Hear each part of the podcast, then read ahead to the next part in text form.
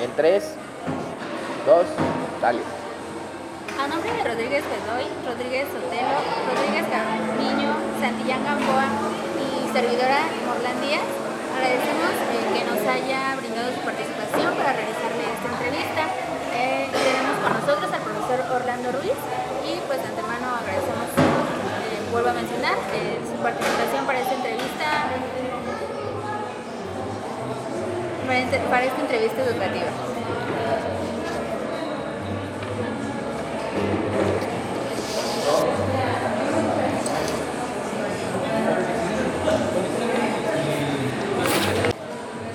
Este, ¿a qué te dedican, perdón? Yo soy psicoterapeuta transpersonal, eh, soy maestro de yoga para mujeres en gestación, adulto mayor, eh, yoga regular, este, doy kundalini yoga y hatha yoga. Soy artesano, eh, elaboro productos libres de pesticidas y de maltrato animal para uso personal como jabón, shampoo, pasta dental, cremas, etc. etc. Eh, soy, ya les dije que soy psicoterapeuta Sí. y orientador académico en una, una preparatoria. ¿Cuánto tiempo lleva ejerciendo esta profesión? Este, bueno, como docente llevo siendo nueve años, como maestro de yoga seis y como psicoterapeuta seis. Ok, ¿me podría explicar así como una, una fusión de cómo combina todos estos elementos en una sola... Este, pues bueno, la ah, como docente, las materias que pueda llegar a impartir siempre tienen un enfoque psicológico, social, porque yo soy psicólogo social, o este, educativo. Entonces, eh, al conjugar la como la trayectoria o la, este, la experiencia, pues facilita que el ambiente educativo sea como más próspero a la hora de construir el conocimiento. Y estas herramientas que yo he eh, ido adoptando y adaptando me ayudan, por ejemplo, a la contención de los alumnos de preparatoria que, que actualmente este, tengo a mi cargo y en la psicoterapia pues eh, el enfoque que yo manejo es transpersonal, que son todas las eh, psicologías de Oriente aterrizadas en Occidente y eso me ayuda a fortalecer eh, la ejecución del, ejercicio terapéutico, que es como rescatar un poco lo que antes hacíamos, ¿no? Este, antes de que el conductismo o antes de que, de que el psicoanálisis tuviera un, un auge este, burgués, lo que nosotros hacíamos en el ejercicio terapéutico era curar el alma de- de- del ser y eso es a lo que yo me dedico. Todo lo que yo he eh, practicado y he estudiado, que lo hago una, una- una ejecución personal, lo llevo y lo aterrizo en el, en el ejercicio terapéutico. Ok, este, ¿qué factores has adquirido para tener todos estos conocimientos? Pues yo creo que el factor más, la- más eh, predominante que aún sigue la- latente en mí, que, espero nunca este, desaparezca, es eh, pues las ganas, las ganas de sanar, eh, las ganas de, de tener una autoherramientas que ayuden a enfrentar el quehacer cotidiano ¿En qué rama de la psicología te especializaste? Para... en la transpersonal. En una escala de 1 al 10, donde uno es muy insatisfecho y 10 es muy satisfecho, ¿cómo te sientes con tus logros personales, profesionales y académicos? Pues el 10. Si no, si no este, quiero sonar egocéntrico, un 8. Pero siendo realistas, un 12. ¿Tú qué has hecho para encontrarte en este sitio? Eh, pues yo soy como muy autodidacta. Yo siempre he dicho que, que la universidad es el trampolín que necesitas para ser alguien socialmente. El título y la cédula te hace ser, este, te hace registrar como psicólogo, más no te hace ser psicólogo. Tienes que generar eh, herramientas y tienes que generar tu propia audacia para formarte como psicólogo. Entonces, ¿qué, ¿cuál era la pregunta? ¿Qué has hecho para encontrarte en este sitio? Ah, entonces, eh, la facultad de ser autodidacta y de, leer y de, crear como un insight eh, personal eh, me, ha, ubicado aquí. Bueno, y estudiar y estudiar y estudiar y echarme todos los diplomados y todos los cursos y todo lo que, lo que en la rama que a mí me interesa, este, pues tengo oportunidad. Yo por lo regular hago eh, de cuatro a, a cinco retiros al año y que estén encaminados en la parte transpersonal o en la parte meditativa que ahora este, le llaman este, mindfulness, que no es otra cosa más que meditación o ejercicios de yoga que te ayuden a relajar. ¿Qué conocimientos tienes sobre la somatización? La somatización, pues ¿Qué conocimientos tengo de una escala?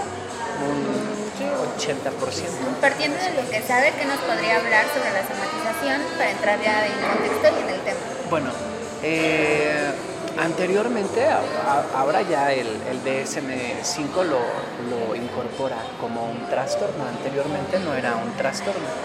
Eh, sin embargo, la, la, palabra somatización eh, tiene como, como audiencia ya unos años atrás.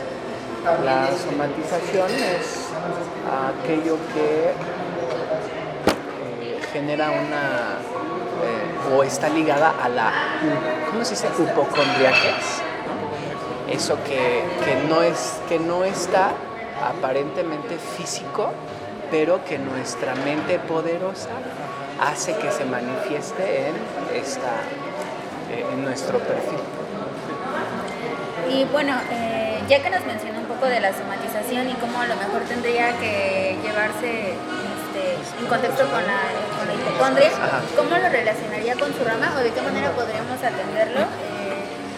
Eh, por lo regular, es, es lo, que, lo que en, consulta el consultante viene a yo le llamo el, el este, laboratorio de práctica, que es el, el, consultorio. Llegan con una dolencia aparente, este, que es cuando somatizamos la emoción que se encuentra reprimida. Eh, lo que nosotros hacemos es simbolizar eso que estamos somatizando que a su vez se está viendo reflejado en el cuerpo físico me siento enojado, por ejemplo. Ahí hablamos de una somatización. Cuando nosotros estamos enojados, lo que nosotros verdaderamente estamos ocultando, que es somatizando, es una tristeza o un dolor inmenso que se ve somatizado en una emoción no trabajada que desencadena el enojo. Ah, ¿y dónde está reflejado el enojo? ¿Dónde sientes el enojo? En el pecho, en la garganta, en el estómago. Ah, y entonces nosotros vemos desde la parte transpersonal qué chakra está, eh, está obstaculizando eh, que la persona fluya y que el dolor empiece a migrar en el cuerpo físico.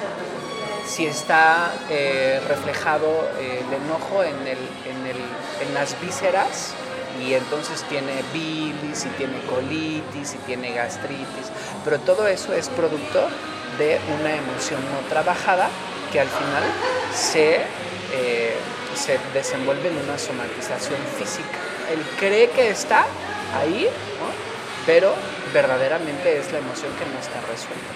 Entonces, bueno, nos vamos a eh, el, tercer, el tercer chakra, que es el manipura, y entonces nos conecta con el cordón umbilical y revisamos un poquito de los procesos perinatales, cómo fue la gestación y empezamos a decodificar empezamos a decodificar todos estos patrones conductuales que tenemos. Y una cosa nos lleva a otra si el tercer chakra está, está, desajustado y entonces todo cargamos ahí, pues nos damos cuenta que la persona es propensa a subir de peso o es una persona que está delgada pero que tiene ahí sus llantitas, sus llantitas que al final es un salvavidas. Y entonces vamos desglosando esa parte. Lo mismo si es en el, en el, pecho o en la garganta, que no quieres decir, ¿no? o, o lo estás diciendo de manera incorrecta. Entonces, si te das cuenta, somatizamos, eh, generamos esta es la mente sí hace que el cuerpo físico eh, sienta este desajuste, pero no es más que la emoción almacenada. Si nos dijeran que se sintieran tristeza, entonces la tristeza eh, está somatizando un miedo, bueno, dentro de estas mismas que nos mencionan, ¿cuáles serían las más relevantes o qué parte del cuerpo se podría dar? Por lo regular siempre es o en el pecho o en el, o en el estómago es como la manifestación. Cuando nosotros simbolizamos y metemos al consultante en ejercicio de programación neurolingüística, bajamos al inconsciente y empezamos a decir, ¿no? ¿Dónde sientes la emoción? Ah, si la siento en el pecho. ¿Y qué sientes? ¿Caliente o frío? ¿O siento que me pica? ¿O siento que...? Y desde la primera, desde la primera entrevista, desde la primera, este, desde la primera consulta, podemos ayudar a decodificar. Eso es lo que yo, a, lo que yo me dedico en la consulta, a decodificar las emociones. Eh, ¿De qué manera podría este, definir el trastorno hipocondriaco? Eh, pues así como en concreto, como lo mencioné hace rato, una emoción no trabajada.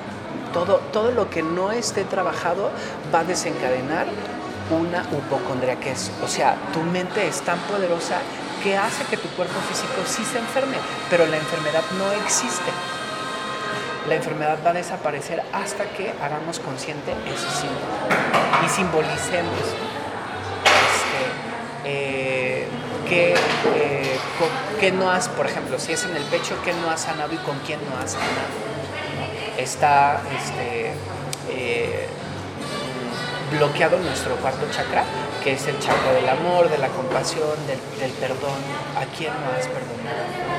Entonces es como simbolizar y desmembrar, simbolizar y desmembrar, simbolizar y desmembrar para que el síntoma desaparezca. Pero lo hipocondriaco no va a acabar hasta que no lo, no lo trabajemos desde el, desde inconsciente. Porque mucha gente va a los hospitales y te dan pues N cantidad de de, medicamentos que no deshacen el síntoma. Y el síntoma viene desde acá, desde la mente, que está conectada a nuestro cuerpo físico. Bueno, de acuerdo a lo que nos menciona, ¿de qué manera podríamos dar un tratamiento en cuanto a las personas? ¿De qué manera podríamos manejar la situación? Pues yo, por ejemplo, este, dependiendo, eh, dónde se refleja la emoción y en dónde está el achaque, es doy alimentación, este, ejercicios de respiración, acompañados con meditación y alguna serie este, de yoga sencilla que puedan hacer en casa para que ellos automáticamente en la, en la primera semana, o sea, salen de consulta, al siguiente día tienen que empezar a hacer su, su tarea y a la siguiente semana ellos de verdad empiezan a sentirse liberados. Es disciplina. Pero con alimentación, respiración, meditación, que son estos este, eh, paquetes de mindfulness que te venden hoy en día, este, de verdad es más que suficiente para sanar esa dolencia. Bueno, pues creo que ha quedado muy claro eh, como tal o en general esta entrevista. Eh, nuevamente agradezco su participación en nombre de mis compañeros y en nombre de una servidora. Gracias por contar con estas herramientas que son básicas para nosotros. Muchas gracias.